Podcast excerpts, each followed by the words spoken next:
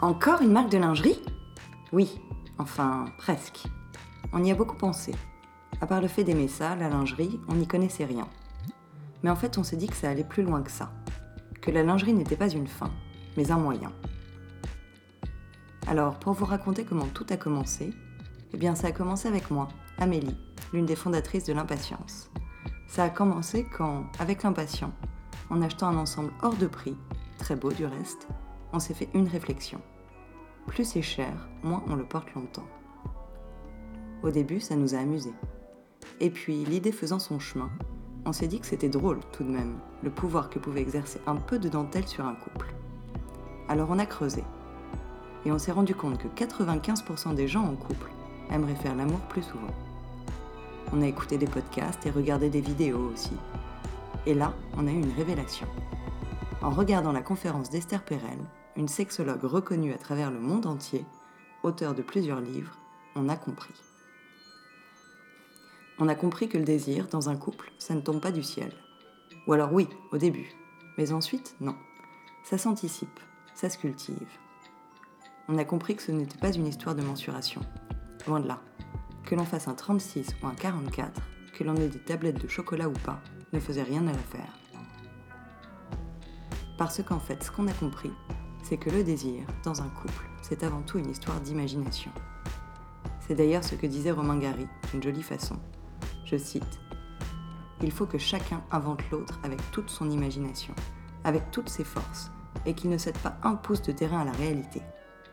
Alors là, lorsque deux imaginations se rencontrent, il n'y a rien de plus beau.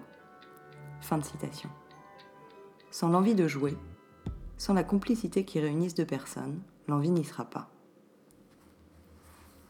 Alors on s'est dit, et si on offrait un moyen aux gens comme nous, libérés mais pas stars du porno non plus, qui ont tout simplement envie de s'amuser, de préserver et de s'épanouir dans ce que beaucoup appellent le ciment du couple, un peu plus que de la jolie lingerie.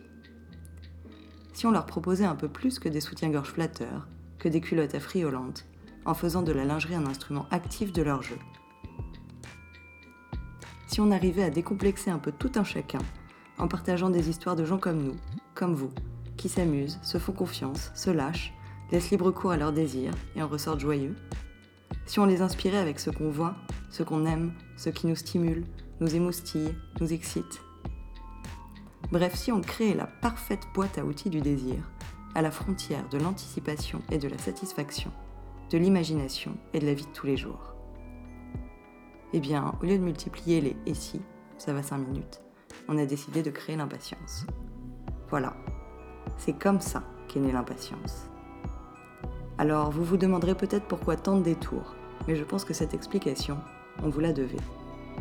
Pour que vous compreniez pourquoi aujourd'hui, on a enregistré le premier épisode des interviews culottées.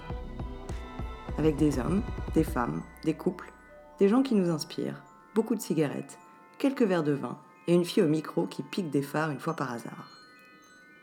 On espère que ça vous plaira et que vous vous retrouverez là-dedans.